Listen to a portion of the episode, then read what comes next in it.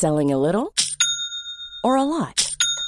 Shopify helps you do your thing however you cha-ching. Shopify is the global commerce platform that helps you sell at every stage of your business. From the launch your online shop stage to the first real life store stage, all the way to the did we just hit a million orders stage. Shopify is there to help you grow. Shopify helps you turn browsers into buyers with the internet's best converting checkout.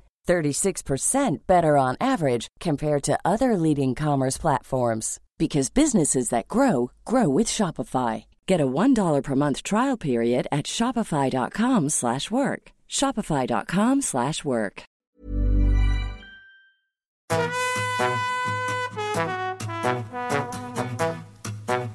Hola, estás escuchando De piel a cabeza. Un recorrido por tu salud con Ana y Rosa Molina.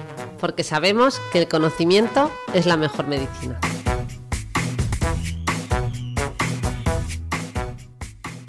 Hola a todos y bienvenidos a un nuevo episodio de De piel a cabeza. Y hoy venimos con un formato diferente, ¿verdad, Rosa? Eso es, hay que cambiar de, de vez en cuando, que si no se nos acostumbran las neuronas.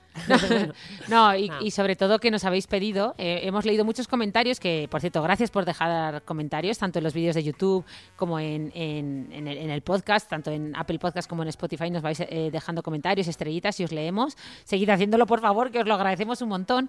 Y nos habéis dicho que os, gustó, os gustaron mucho los, episo- los episodios 12 y 13, los cuales se titulaban el trivial de la salud, 50 preguntas rápidas sobre el cuidado de la piel, y el 13 que era el trivial de la salud mental, 50 preguntas y respuestas. Entonces, eh, para los que no hayáis escuchado estos episodios, os remitimos a ellos, que están muy divertidos, son muy dinámicos, y hemos eh, decidido, a pesar de que luego a lo largo del podcast hemos hecho algún episodio más de consultorio, por fin nos vamos a sumar a un formato que ahora eh, lo está haciendo mucha gente también, que es el de escuchar vuestras maravillosas voces, ¿no? Así que os hemos pedido que nos mandéis audios con vuestras dudas y vamos a ir haciendo eso. Vamos a ir, voy a ir poniendo, Rosa, los audios que han llegado, que he seleccionado porque han llegado muchos sobre el cuidado de la piel. Luego, si quieres, te animas tú a responder, a ver qué has aprendido después de casi tres años eh, haciendo este podcast, eh, tres años aprendiendo de Toma piel. nota porque yo tomaré revancha, que aquí hacemos preguntas en doble dirección. Vale, vale, no, tú intenta eh, decir lo que sepas y luego yo ya lo digo. Tú vas a hacer como un poco la voz, la voz popular, ¿vale? Venga, pues voy a empezar, no vamos directamente con el primero, ¿no? No nos enrollamos más. Venga, vamos allá, voy a ponerlo, los voy a poner en el móvil para no tener que hacer tanta labor de edición. Así que aquí lo pongo. A mí me acaban de hacer una cirugía de MOS por un carcinoma vasocelular en la frente.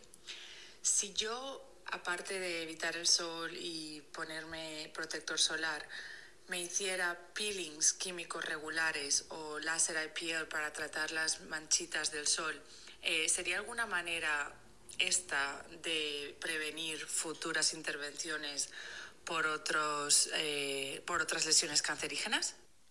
Perfecto. Eh, bueno, hablaba muy bien, se llama Lourdes, nos escribe, dice, soy súper fan vuestra desde Estados Unidos. He tenido que cortar un poquito el audio porque primero nos daba las gracias, etcétera, con lo cual muchas gracias Lourdes y me he centrado en la parte de la que nos contaba eh, cuál era su preocupación. Pues sí, Esa, eso es su preocupación, por cierto, que muestra lo que hablábamos en el otro podcast, que nosotros aquí como médicos nos toca abordar temas más médicos y de hablar del detalle de la anatomía patológica eh, de una lesión dermatológica que ve la otra Ana Molina, pero luego también las cosas que preocupan a las personas que tienen este tipo de cosas, que es protección solar, eh, cómo me lo trato, cómo me lo protejo, ¿no? Eh, efectivamente. nos, vemos en- nos movemos en un amplio abanico. eh, bueno, pues eso, ¿no? De, de dudas que van desde lo más patológico a lo más cotidiano. Efectivamente, tú lo decías antes, es un espectro, ¿no? Pues bien, Rosa, hablaba Lourdes, eh, parecía que tenía una voz joven y hablaba de cáncer de piel, hablaba de cirugía de MOS, de peeling e incluso ha dicho en un americano muy, muy chulo, IPL. Eh, luz intensa pulsada en castellano. Eh, ¿qué- ¿Crees que sí? ¿Crees que ya como pregunta? Primero, ¿crees explica que... un poco qué es la cirugía de Sí. Yo creo que aquí la mayoría, muchos oyentes no sabrán lo que es. Claro, la cirugía de Mohs es un tipo especial de cirugía que usamos en, en cáncer de piel, efectivamente, que ya sabéis que nosotros cuando operamos un tumor en dermatología, un cáncer, eh, lo que hacemos es hacer unos márgenes de seguridad, es decir, quitamos lo que nosotros macroscópicamente cuando operamos al paciente identificamos que es tumor, que se diferencia bastante bien a- a- a- desde con el ojo humano, se diferencia bastante bien de la piel patológica, pero sabemos que una cosa es lo que ve nuestro ojo y otra cosa es lo que está pasando a nivel microscópico. Entonces, siempre, por precaución, dejamos lo que se llama un margen de seguridad, que este margen de seguridad es decir, quitamos un área de piel sana a ese paciente eh, que se llama margen de seguridad y este margen varía en función del tipo de tumor que estamos operando. ¿no? Muchas veces en, muchos tumores además hemos hecho una pequeña biopsia previa, es decir, hemos cogido una pequeña muestrecita y sabemos de qué tumor se trata, tenemos un diagnóstico, sabemos su agresividad, por lo tanto, si por ejemplo es un, un carcinoma vasocelular, dejamos menos margen que si por ejemplo es un melanoma, ¿no? que es un cáncer más agresivo. ¿Qué pasa? Que este margen de seguridad, tú dices, vale, te voy a quitar un centímetro más de piel sana alrededor del tumor que te voy a operar. Claro, esto es muy bonito decirlo, pero luego hacerlo, no es tan fácil. Imagínate que resulta que, el melanoma... Claro, o que, hacerlo que te lo hagan. resulta que, imagínate que el carcinoma lo tienes pegadito, pegadito, pegadito al párpado inferior del ojo. ¿Qué haces? ¿Puedes quitar un, centímetro? No, no hay, ¿no? No hay o, lo tienes, yo que sé, cerca del labio eh, y vas a dejarle pues una, una, deformidad a ese paciente si quitas el margen de seguridad que, te dicen los libros. Pues para eso sirve la cirugía de Mohs. La cirugía de Mohs lo que hace es una un control intraoperatorio continuado. Entonces, en vez de ese día llevar al quirófano, eh, pues a lo mejor citar en ese parte de quirófano 10 pacientes para operar a los 10 de carcinoma de la piel, que se suele tardar una media hora, eh, entre media hora y una hora en, operar un cáncer de piel, porque quitamos el tumor con el margen de seguridad y lo mandamos a analizar, pues ese día citamos un solo paciente en quirófano, Rosa. ¿Y sabes lo que hacemos? Vamos, tenemos a un patólogo, a un dermatopatólogo, un especialista en ver la piel al microscopio, allí al lado nuestro, en la salita de al lado, o muchas veces dentro del mismo quirófano. Entonces nosotros quitamos el tumor. Eh, lo, lo, y lo orientamos y digamos procesamos de una manera especial y rápidamente se lo pasamos a ese patólogo que está allí con nosotros, que muchas veces eh, el encargado de, ver esa pieza, o muchas veces los mismos dermatólogos también son capaces de hacer esta, este diagnóstico. Y él, sobre la marcha, mira esa pieza de ese tumor y nos dice, oye, pues mira, eh, está, digamos, el tumor llega a todos los márgenes, es decir, está, lo habéis quitado demasiado justo. Quitad un poquito más por la derecha y otro y por la izquierda quitar también 3-4 milímetros. O sea, él nos va orientando. Entonces, vamos haciendo esos pases de forma que nosotros vamos a ir sabiendo, va a llegar un momento que el patólogo nos va a decir, ahora, ahora es el momento y ya está todo el tumor quitado por completo, ¿vale? Entonces no sigáis quitando, ya no... Eh, entonces, digamos que a lo mejor lo hemos quitado con dos milímetros de margen de seguridad en vez de dos centímetros, como a lo mejor nos decían las guías, ¿no?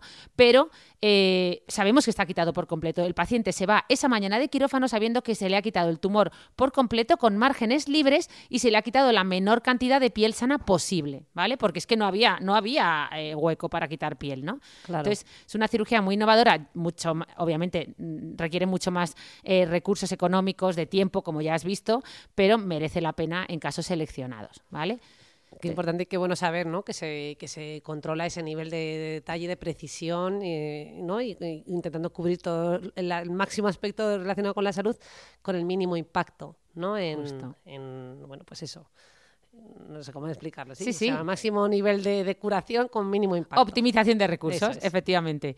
Pues, pues sí, y entonces lo que nos preguntaba esta paciente es si ahora que ella parece una paciente joven y parece que le han quitado un, tumor en la cara, porque la cirugía de sobre todo se hace en, la región facial, pues eh, si ahora el hacerse peelings o el hacerse eh, sesiones de luz intensa pulsada van a ayudarle a prevenir desarrollar un nuevo cáncer de piel. Pues a ver, eh, sí que hay algo de evidencia, mm, bueno, bastante evidencia, que todo lo que sea favorecer la renovación celular, ya sea con retinoides tópicos, retinoides orales especialmente, o con peelings, pues va a ayudar a prevenir eh, el desarrollo de mayores cánceres de piel, ¿no? Porque estás ayudando a que esa piel se renueve y no le da quizá tanto tiempo a formar, eh, pues a eso, a que las células malignas proliferen, ¿no? Eh, con la luz pulsada, que yo sepa, hay mucha menos evidencia, pero sí que todo lo que sea cuidar la piel, sobre todo con retinoides, le va a ayudar a prevenir el cáncer de piel. Así que, ¿te parece bien la respuesta? Vamos con otra. Quería saber qué opina de los proteoglicanos. Si van bien, si se puede utilizar de una manera continuada o es mejor alternar con otras cremas. Eh, tengo casi 70 años, pero me gusta cuidarme. Gracias. Perfecto. Me encanta que haya matizado que tiene 70 años y que le gusta cuidarse, que a veces nos olvidamos que con la edad, pues también, ¿verdad? Nos apetece cuidarnos y seguir en plenas condiciones de todo.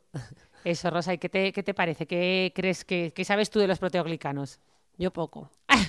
así que cuenta tú que sé muy poquito. Pues mira, los, los eh, proteoglicanos son, un- son quizás, digamos, cuando tú piensas en la piel, recordemos que piensas en epidermis, dermis e hipodermis, ¿vale? Acordaos que las capas de la piel son la dermis, que es la del medio, la que está por encima de la, de, de la dermis se llama epi, ¿vale? Epidermis por encima de la dermis y la que está por debajo se llama hipodermis, hipo de debajo, por debajo de la dermis. Entonces, la dermis, que es la capa estrella, ¿no? La que da todo, la que es un poco la que hace los cimientos, la más gruesa, donde está el colágeno, la elastina, el ácido hialurónico y los, y los eh, proteoglicanos, pues es, es, digamos, la, la más famosa, ¿no? Entonces, eh, todo lo que hay en la dermis, pues se pone de moda a nivel cosmético. Entonces, en la dermis tenemos colágeno y elastina. El colágeno da un poco la, la fuerza, ¿no? Los cimientos, la solidez, la firmeza. La elastina, la elasticidad.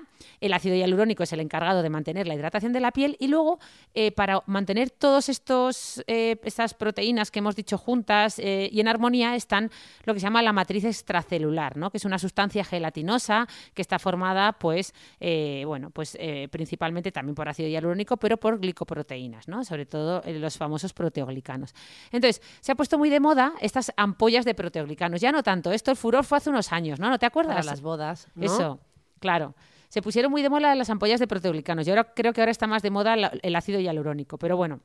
En general también está de moda el colágeno y, pronto se- seguro que sacan algo de la elastina. Es decir, todo lo que hay en la dermis se pone de moda porque lo que queremos es aportar eh, a nuestra piel cosas que, que son, en teoría, entre comillas, que la gente identifica como naturales porque dice, bueno, si yo lo tengo ya en la piel, será bueno aportarlo, ¿no? Porque se va perdiendo con la edad y en cierto modo tiene, tiene sentido. ¿Qué pasa? ¿Cuál es el problema cuando nos ponemos ampollas de proteoglicanos?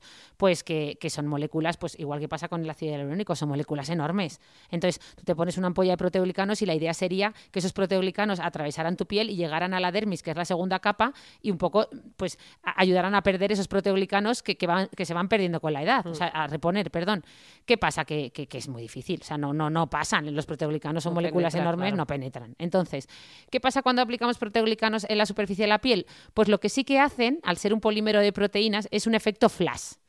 ¿Vale? Hacen Eso como es lo que yo recuerdo. Eso. Has visto que he dicho, no sé si te has dado cuenta que he dicho, sí, lo de las bodas, porque claro, Justo. soy de las que no se echa nunca nada, pero bueno, cuando iba a alguna boda digo, esto hay que cuidarse un poquito más. Y ese efecto flash es lo que yo recuerdo. Pues eso, eso es lo que pasa. puesto efecto buena cara. Pues eso es lo que pasa con estas macromoléculas que usamos en forma de polímeros que hacen como, como si fuera como si te aplicaras papel film transparente sobre la piel, porque las aplicas, son moléculas muy grandes que digamos que mantienen un poco la tensión de la piel durante un efecto, durante un tiempo flash, efectivamente, porque se llaman flash eh, por, lo poco que duran.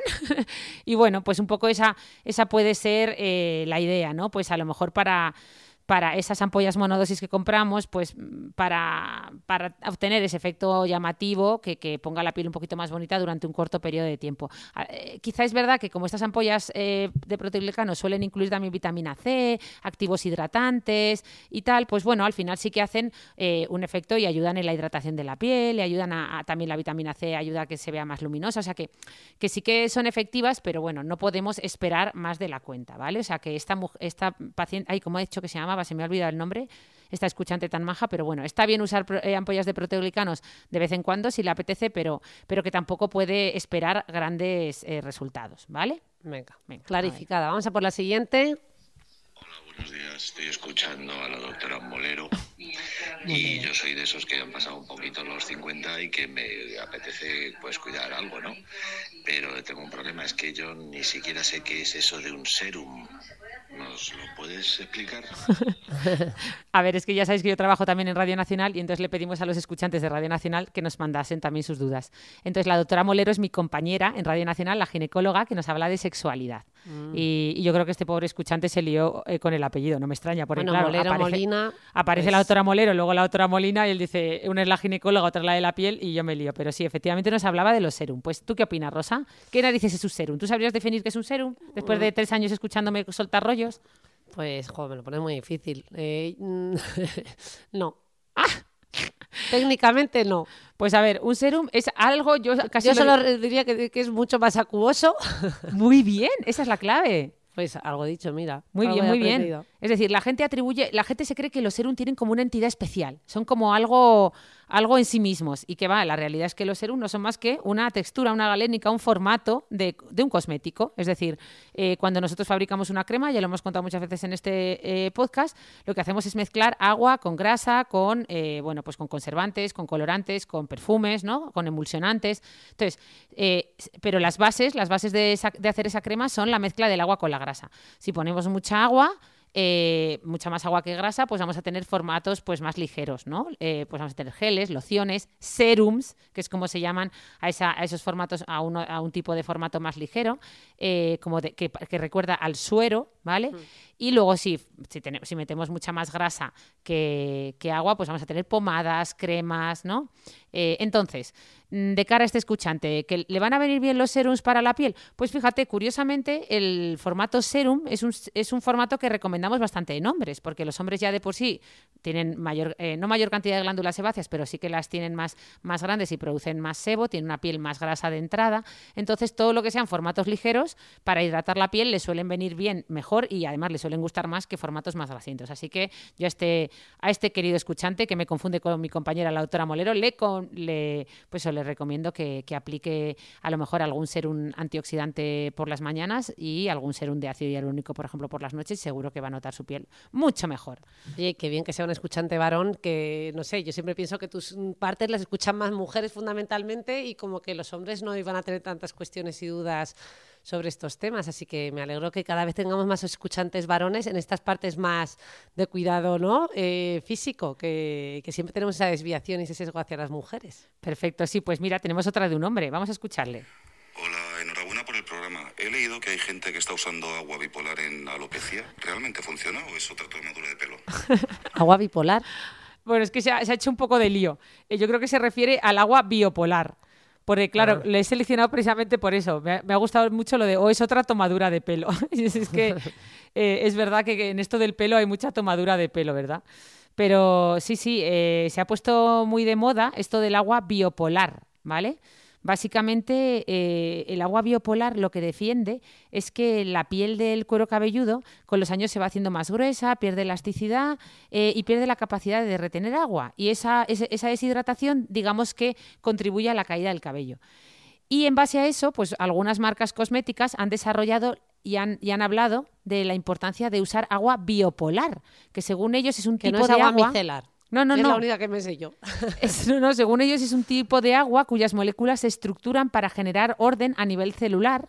¿Vale? La obtienen a partir de agua de mineral de la montaña y luego la solubilizan en cantidades precisas eh, de ciertas sustancias naturales para, bueno, y según, es que claro, estoy leyendo directamente de, de los creadores del agua biopolar. Entonces, eh, básicamente me he leído un poco lo que ellos defienden y lo cierto es que no, no tiene mucho, no tiene mucha evidencia científica, por no decir ninguna. Desde luego, eh, el agua biopolar, que yo sepa, por más que he buscado la literatura, no he encontrado ni un solo artículo científico mm, que pueda mm, un poco añadir eh, ¿no? Sentido a esto que a esta, a esta labor de marketing que hacen y bueno pues simplemente decir a nuestro escuchante que gracias a Dios para para alopecia masculina realmente hay muchos tratamientos muy efectivos tenemos el minoxidil tenemos los antiandrógenos como finasteride dutasteride incluso el trasplante capilar eh, entonces pues con todo lo que hay que realmente funciona pues que, que, que no le tomen el pelo con aguas biopolares y aguas de, de que no se gaste el dinero. eso que te puedes gastar el dinero, pero en cosas que realmente muestren la mayor efectividad, porque imagino que productos como este habrá miles eh, y luego esto, ¿no? Los que van avanzando son al final los que muestran la mayor evidencia científica. Por Justo. tanto, no quiere decir que le vaya a hacer mal, pero desde luego si hay algo que es más efectivo, pues optar por ese, ¿no? perfecto vamos con otra duda a ver Hola, buenos días. Mi nombre es Mar y me gustaría saber eh, vuestra opinión eh, respecto al yoga facial. ¿Es realmente efectivo? ¿Ayuda realmente a tonificar de forma natural eh, la, la piel de la cara? Muchísimas gracias. Adiós. qué timidillo es verdad estoy haciendo ahora mismo yoga facial. Sí, ya te he visto, ya te he visto. Digo, ¿qué hace mi hermana?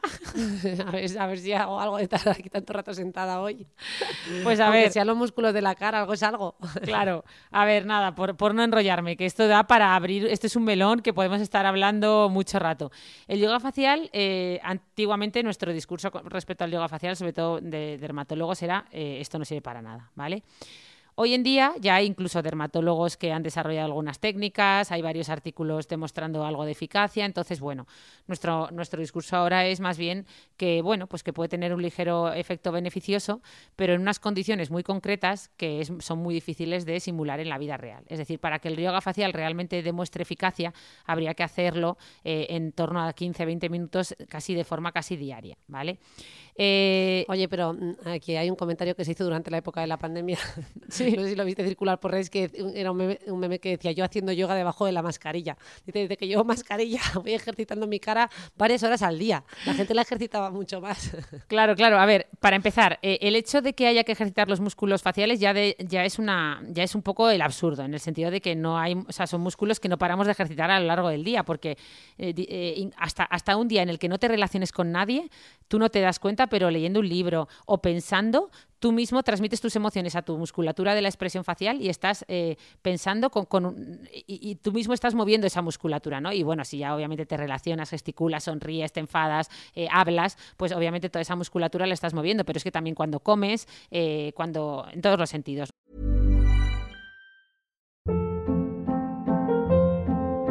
Hold up. What was that? Boring. No flavor. That was as bad as those leftovers you ate all week. Kiki Palmer here, and it's time to say hello to something fresh and guilt-free. Hello Fresh. Jazz up dinner with pecan-crusted chicken or garlic butter shrimp scampi. Now that's music to my mouth. Hello Fresh. Let's get this dinner party started. Discover all the delicious possibilities at hellofresh.com. I'm Sandra, and I'm just the professional your small business was looking for. But you didn't hire me because you didn't use LinkedIn jobs. LinkedIn has professionals you can't find anywhere else, including those who aren't actively looking for a new job but might be open to the perfect role, like me. In a given month, over 70% of LinkedIn users don't visit other leading job sites. So if you're not looking on LinkedIn, you'll miss out on great candidates like Sandra. Start hiring professionals like a professional. Post your free job on linkedin.com/people today. Entonces, bueno, el, yoga facial lo que hay, más que, más que ejercicios, si te fijas, cuando uno ve, por ejemplo, tengo aquí, eh, me he bajado una rutina de, yoga facial de 20 minutos, una de las más recomendadas, ¿no? Que, que los, los ejercicios son, por ejemplo, el tornado. ¿Sabes cuál es el tornado? Pues el tornado es este. Coger con la lengua, ir recorriendo la parte interior de los labios tres veces y repetirlo luego en la dirección opuesta otras tres veces. Eh, esto, según ellos, ayuda a suavizar... pero por dentro. Claro. Esto ayudaría a suavizar los pliegues nasolabiales y las finas eh, líneas alrededor de la boca, ¿no? Eh, este es un ejercicio más de movimiento, pero luego hay otros muchos que, que, básicamente, por ejemplo, el de la piel brillante, lo que hace es por ejemplo, te, dice el movimiento, te dice aprieta suavemente con los dedos las mejillas, ¿vale? Entre los, o sea, sujeta la piel de tu mejilla entre los dedos, entre el dedo índice y el pulgar y ves repitiendo como, como si te fueras pellizcando la mejilla durante 30 minutos. Esto va a aumentar la circulación y estimular la producción de agentes que darán volumen a, tu piel para que brille eh, por las mañanas. Pues a ver, obviamente, es decir, yo lo que veo es que estos, muchos de estos eh, ejercicios de yoga, más que ejercicios, son casi masajes, es decir, son casi pues poner los dedos en lugares concretos de la cara y hacer presión, ¿no? Pellizcarla, eh, estirarla. Que eran, de hacer ejercicios musculares. Sí, también, también, pero al final... ¿Es que nos contabas tú de morder algo y estimular el masetero? Sí, bueno, hay uno que se llama el pescado, que es hacer así, como succionar, como succionar las mejillas lo máximo que puedas, como meter las mejillas para adentro, ¿sabes lo que te digo? Así. Sí, sí, sí. Eh, y mantener esa posición durante 30 minutos, ¿no? Bueno, al final es una mezcla de, o está el del trompetista, que es como llenar las mejillas de aire, ¿vale? Y pasarlas de un lado a otro. Pasarte el aire de una mejilla a otra con la boca cerrada, ¿no?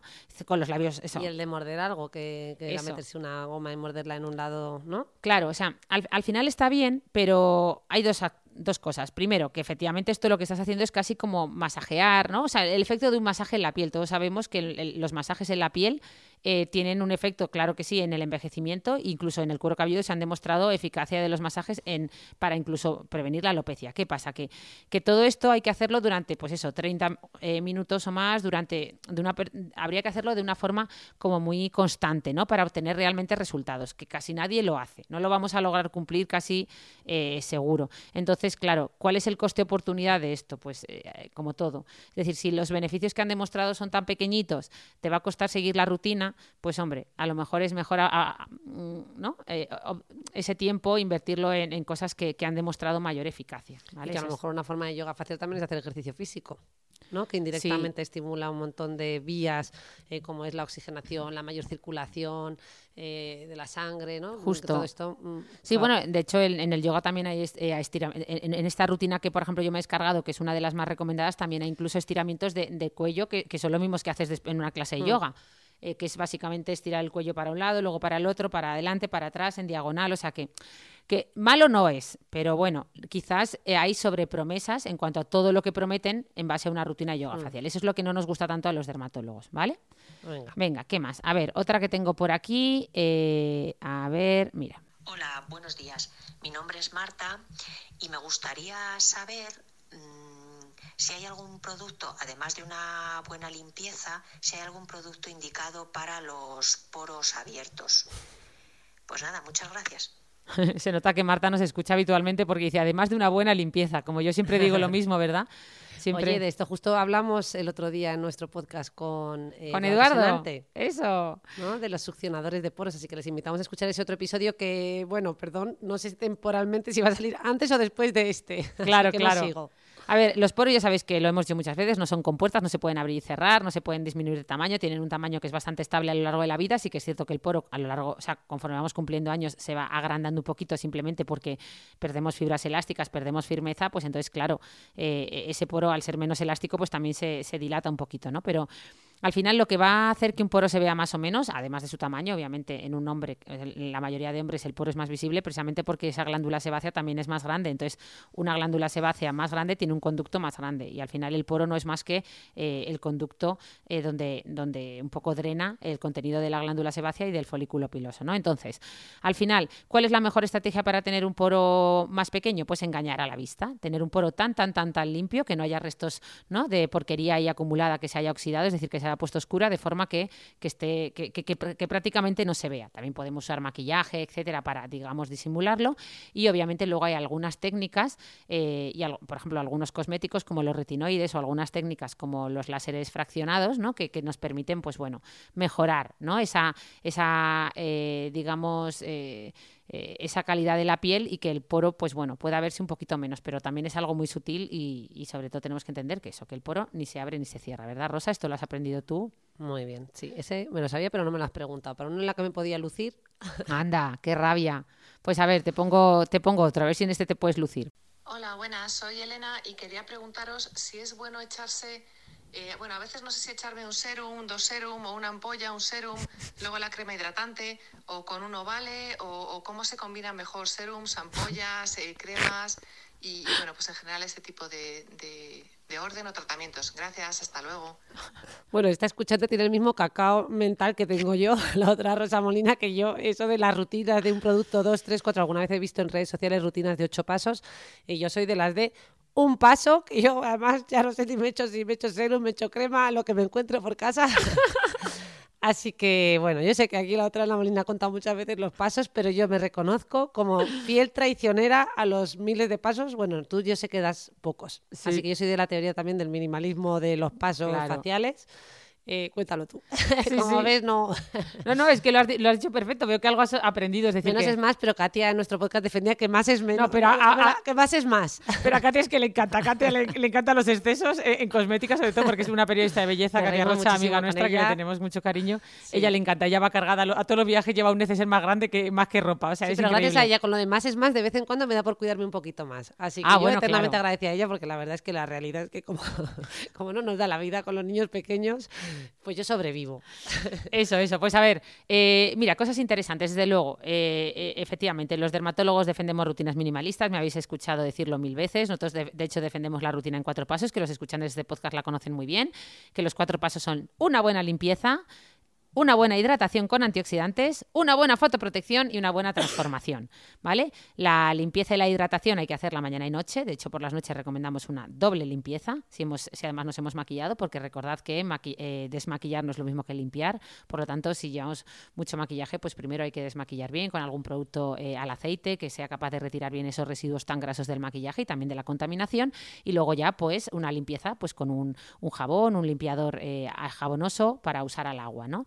Eh, la hidratación, que también debe ser mañana y noche, la fotoprotección, que debe ser sobre todo por la mañana, durante el día, y la transformación, que debe ser por la noche, que es cuando ponemos nuestra piel a trabajar gracias a los retinoides y los hidroxiácidos, ¿vale? Entonces, ¿qué pasa? Que la gente tiene, pues eso, llegan las rutinas coreanas, llegan las rutinas de mil pasos y empiezan que primero la limpieza, luego el tónico, no te vas a poner el serum antes de, del, tónico, que entonces la líes, y si te pones eh, la fotoprotección, eh, no puede, y el maquillaje, entonces, yo creo que aquí, obviamente, no podemos repasar la rutina de nuestra querida Elena eh, paso a paso, pero sí que simplemente decir, mira, dos cosas súper principales que con esto no vamos a tener, dos orientaciones. La primera, la principal orientación que tenemos que tener en cuenta es que los productos siempre más ligeros que vayan primero, ¿vale? Es decir, pues los serums, eh, Mm, las lociones, los geles, eh, los tónicos. siempre... intuitivamente se entiende. Claro. Primero luego ya el plastrón. Claro, justo, porque si te pones un plastrón lo primero, por ejemplo una vaselina, pues el resto va a penetrar difícilmente, ¿vale? Aunque la piel es porosa y todo penetra, pero al final también si ponemos, pues eso, una vaselina primero, pues ahí hacemos una capa protectora que no deja que, nada, que casi nada penetre, ¿vale? Entonces, eso por un lado, eh, y luego sobre todo entender que, bueno, pues que, hay muchos, o sea, que que ya también depende, que depende mucho de la función. Es decir, por ejemplo, eh, un serum con, con muchos antioxidantes, que, que, los antioxidantes pues se oxidan fácilmente, eh, son moléculas difíciles de formular, jo, pues todo eso que, eh, que, que, es muy, mm, que a lo mejor es lo que más nos interesa, ¿no? Ese principio activo que más nos interesa aplicar, pues eso debería ir lo primero con la piel muy limpia, ¿no? Para asegurarnos que, que, que actúa, ¿no? Y, sin embargo, hay otros cosméticos, por ejemplo, los filtros solares, los famosos fotoprotectores que la gente tiene mucha duda, me lo he hecho antes, me lo he hecho después, se va a perder eficacia, me lo he hecho 30 minutos antes o me lo he hecho. Eh, pues justo eh, ya hay estudios que de hecho nos los estuvieron presentando el otro día Pepe Aguilera y Susana Puch en un debate que hicimos muy interesante, donde ya se ha visto que de verdad, eh, cuando te apliques el fotoprotector da igual. ¿vale? Va a hacer efecto, se ha visto que es efectivo aplicándolo si es la primera parte de la rutina, como si es la última, como si es lo único que te pones, ¿vale? Y es más, ya se ha visto que la mayoría de fotoprotectores, sobre todo los que además llevan filtros físicos y minerales, actúan desde el momento que te los aplicas, ¿vale? No hay que esperar 20 minutos a, que actúen ni nada por el estilo. Vale. ¿Queda claro? Sí, sí, además, mira, eso no me lo hubiera imaginado, la verdad. Me hubiera esperado que la protección solar lo último de todo siempre. No, pues da igual. Una cosa que esa no hubiera fallado seguro. Eh, al final tú piensas que, la protección solar es como una ropa química, es como una camiseta química que te estás poniendo. En concreto los filtros minerales es como, es, como pequeñas eh, piedrecitas machacadas, como si te estuvieras poniendo una capita de arena muy fina sobre la piel para protegerte del sol y que refleje la radiación. ¿Vale? Entonces, es intuitivo eh, entender que eso va a, funcionar, te lo pongas cuando te lo pongas, ¿vale? Sí, sí, no, yo es que hubiera pensado en la ropa de esquí, de, en la ropa térmica, se pone la primera capa, eh, no sé, hay como cosas contraintuitivas en todo esto, pero bueno, ya está, nos ha quedado muy claro, se puede poner en cualquier momento, que era lo que tú nos querías transmitir. Vamos con otra. Hola Ana, eh, mi nombre es María, lo primero que quería es agradecerte y darte la enhorabuena por lo que haces y cómo lo haces y me gustaría saber si hay alguna posibilidad de reducir, tratar o incluso eliminar una cicatriz queloide, creo que se llaman así, estas que tienen así como volumen, en la piel de una un queloide. de 9 años. Gracias, un abrazo. Si lo ha dicho ella, Rosa, tú haciendo como que lo sabías. Lo ha dicho ella, dice, creo que se llaman queloides. ¿Y tú, un queloide? Ah, no he oído la palabra queloide. Ah, sí, sí, pues creo que lo ha dicho la pobre. Eh, ¿Cómo era María? Bueno, la pobre nada, al revés. Muchas gracias, eh, María, por mandarnos, una, por mandarnos un audio. Pues sí, sí, justo, muy bien, Rosa. Mírala cómo estaba ya de orgullosa. cosa que me sé tenía que estar orgullosa porque me salía a mí, si no, no me lo sabría. sabes, ¿Sabrías decirme los Mi hermana me quitó un lunar una vez en el pecho hace ya, pues no sé, tropecientos mil años y con eso me quedé, que en vez de arreglármelo, pues el síndrome del recomendado. Hermana dermatóloga para una cosa que me hace y me sale, un, me sale una cosa peor. Mírala, mírala, acaba de caer en todos los topicazos. O sea, no lo has podido contar mejor. Me acabas de dar pie para desmentir. O sea, acabas de caer en lo que caen todos los pacientes. Es decir, lo primero, no es que yo te operase mal, sino que. No, no, he dicho que me operase Ah, bueno, mal, he sí. dicho síndrome del recomendado. Eso, que eso. Te pasa- me pasaron los efectos secundarios. No, pero lo que quiero decir es que eso, no es que te pasa, perdón, si me he expresado mal, no es que yo te operase mal, o sea, no es que tuvieras un síndrome del recomendado, es que lo que te pasó es lo normal, es decir, el pecho, eh, el la zona del escote y el pecho, tanto Bueno, de hecho, mujeres como en contado nuestro podcast, ¿eh? claro, pero bueno, nos repetimos, no es, pasa nada. es de las zonas que peor cicatrizan, ¿vale? Porque tienden a hacer cicatrices hipertróficas y queloides. En tu caso, tú lo has dicho, te pasa como a la mayoría de pacientes, que crees que has hecho un queloide, cuando no has hecho un queloide. Lo que hiciste fue una cicatriz hipertrófica. Tenemos tres tipos de cicatrices anómalas, eh, que son cuando se produce una cicatriz atrófica, es decir, esta que queda como blandengue, que puedes como meter el dedo y, y profundizar en ella. Luego las cicatrices hipertróficas, que es un poco lo contrario, que quedan como abultadas, es decir, pero del mismo tamaño de la cicatriz original, es decir, yo te quité un lunar, hice una cicatriz, esa cicatriz ha quedado abultada, pero de- del mismo tamaño de la cicatriz que yo te hice. Eh, y luego están las cicatrices queloides. Las cicatrices queloides se comportan como tumores y son eh, cicatrices que sobrepasan los límites de, de lo que era la cicatriz original, no paran de crecer. Sí, pero esto es muy frecuente en gente que a lo mejor le sale un granito, por ejemplo, en el pecho por acné o dos granitos, que ya ves tú, ¿qué, te puede quedar por un granito? Una cicatriz un poquito abultadita del tamaño de redondito de dos milímetros. Bueno, pues desarrollan una auténtica cicatriz enorme porque eso, digamos, eh, no para de crecer, ¿no? Es lo que se llaman queloides. Entonces, nada, decirle que para el tratamiento de los queloides eh, hay muchas cosas bastante eficaces. eh, y, yo creo que, vamos, que las que le podemos ayudar mucho en la consulta a un dermatólogo. Primero haciendo un, un diagnóstico adecuado, porque a lo mejor realmente lo que tiene es una cicatriz hipertrófica y no un queloide, y la mayoría de cicatrices hipertróficas con el tiempo se van aplanando. Esa tuya del pecho a que se ha aplanado, Rosa. Ya no me acuerdo, yo creo que tú me hiciste algo. ¿A que te la Sí. inyecté con Sí, corticoide o algo? Sí.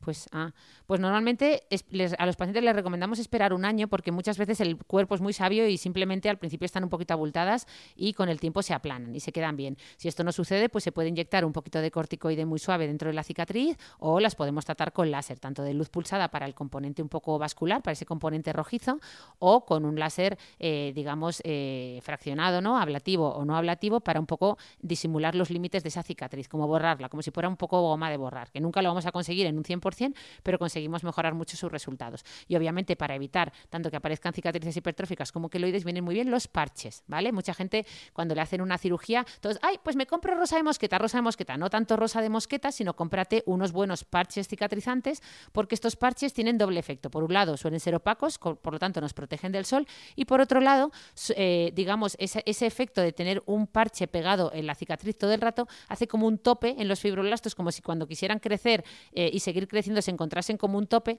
y, y no y, y, digamos previenen esta formación de cicatrices abultadas. Pero bueno, que ponemos al- llevamos eh, 35 minutitos. ¿Ponemos alguno más o lo dejamos? Venga, lo que tú quieras. El si último. quieres uno más. Venga, vamos a poner un último de hombre o de mujer, que tenemos aquí varios. ¿Qué Yo voto quieres? hombre. Hombre, pues venga, vamos a poner aquí a un hombre. Hola Ana, tengo una pregunta para ti. A ver, me salen muchas llagas dentro de la boca. Antes solo me pasaba cuando viajaba mucho, pero ahora me salen casi todos los meses. ¿Existe algún tratamiento o alguna solución para ello? Eh, muchísimas gracias. Pues a ver, efectivamente, eh, nos habla de las llagas que, bueno, nosotros le llamamos aftas, ¿vale? Ya sabéis que las aftas bucales eh, básicamente tienen mucho impacto en, en- en la calidad de vida. Yo creo que estuvimos hablando de ellas en el episodio que le dedicamos Mm. a las mucosas. Suelen ser muy pequeñitas, de unos 5 milímetros, pero como muy puñeteras. A veces tienen pues un color blanquecino, los podemos diferenciar muy bien del resto de la mucosa que tiene un color rojo y pueden aparecer pues muchas cosas. Por ejemplo, gente que usa dentaduras o tiene aparatos, ¿no? Y eh, también hay gente que porque se automuerde, ¿no? Eh, también porque tomamos eh, sustancias muy calientes, algunas pastas de dientes también las pueden provocar, medicamentos, el fumar mucho, a veces alergias alimentarias, pero también, y muy común, Rosa, el estrés emocional y los cambios hormonales, ¿vale? Hacen que nos aparezcan aftas. No sé cuál será la razón de que le aparezcan a, a, a nuestro escuchante, pero sí que le puedo recomendar varias cosas para, para mejorarlas. Básicamente, lo que solemos recomendar es tratamiento sintomático, ¿no? Por un lado, pues solemos utilizar unas sustancias que recomendamos en la farmacia, que suelen ser una mezcla de antiinflamatorios con anestésicos, es decir, llevan un poquito de corticoide suave junto con un poco de lidocaína, ¿no? Para un poco hacer que no te duela y que poco a poco vaya, vaya bajando la inflamación. Luego, además, muchas de estas sustancias, o si no lo ponemos aparte, suelen llevar eh, cicatrizantes, ¿no? Pues ácido hialurónico, que, que, que ayuda a, a la cicatrización, ¿no? Y luego, obviamente, también eh, nos centramos mucho en prevenir que se infecten estas aftas, ¿no? Porque las aftas normalmente, eh, si no son por una infección, suelen curar más rápidamente, pero a veces si no, eh, a veces se sobreinfectan. Es decir, que los propios bichitos de la boca aprovechan que hay, una heridita en la boca y se sobreinfectan, ¿no? Entonces ahí sí que solemos recomendar enjuagues bucales antisépticos, ¿no? Los famosos, pues estos famosos colutorios que tienen clorexidina o antibióticos tópicos, ¿vale? Entonces, bueno, que sepan que la mayoría de los productos que venden en la farmacia, que suelen llevar un poquito de todo esto que he nombrado, una mezcla de todo esto, de antiséptico, de cicatrizante, de, ¿no? de, antiinflamatorio, y se suelen usar en unos periodos de 7 a 15 días, que suele ser lo que tardan en curar, ¿vale? Y nada, simplemente decir que para prevenir su aparición, si no salen mucho, pues recordar tener una buena higiene eh, bucal, una dieta variada, que sea muy, dieta, muy, muy rica en frutas y verduras, evitar las comidas muy calientes, el tabaco y el alcohol. Yo creo que serían los principales consejos. Muy bien, pues muy claro todo, ¿no? Yo creo que con esto hemos resuelto ahí un montón de dudas. Tres de hombres, o sea que ese rol, esa brecha de género en temas de cuidados dermatológicos, eh, pues parece que se va igualando, así que estupendo. Y, y, nada, yo creo que grabaremos otro episodio de estos de dudas. ¿Te ha gustado? El fenómeno me ha gustado un montón, ¿no? Yo creo que los, hace, los tenemos más presentes cuando escuchamos su voz. Pues venga, que... grabaremos otro de estos y luego os animamos a que nos enviéis eh, también por, por al, al, Instagram, nos lo podéis enviar al Instagram de De Pie la Cabeza, que por cierto ya tiene 25.000 seguidores, muchas gracias eh, a vosotros. Nos podéis por ahí enviar dudas sobre salud mental también, cortitas, ¿vale? Porque, porque para que, bueno, pues podamos, porque estas las he tenido que editar un poco porque todos sois súper majos y nos, y nos dabais un montón las gracias y nos decíais un montón de piropos que os he tenido que cortar porque, bueno, eh, pues eh, no, no, nos daba tiempo a escuchar todo eso, pero muy, muy, muy, muy agradecidas por todas las cosas tan bonitas que nos decís. Así que animaos también a ir eh, enviando dudas para Rosa y ya nos despedimos hasta el próximo consultorio. ¿Cómo le llamamos a este formato consultorio? ¿Consultorio con voz? No, consultorio... Eh, en la cocina. Dialogado. bueno. Consultorio con voz propia. Ah, qué bueno, con voz propia, qué bueno, es verdad, es verdad. Vale, pues así nos despedimos. Un fuerte abrazo y hasta el próximo viernes, viernes. o fin de semana. Eso. hasta luego. Hasta luego.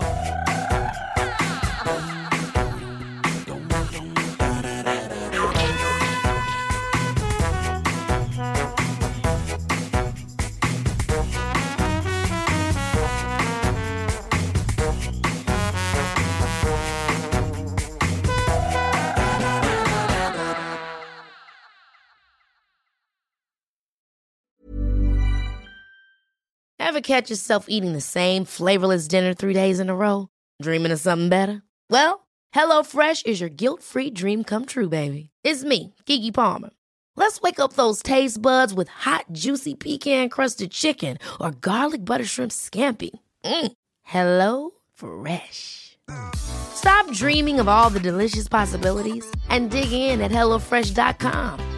Let's get this dinner party started.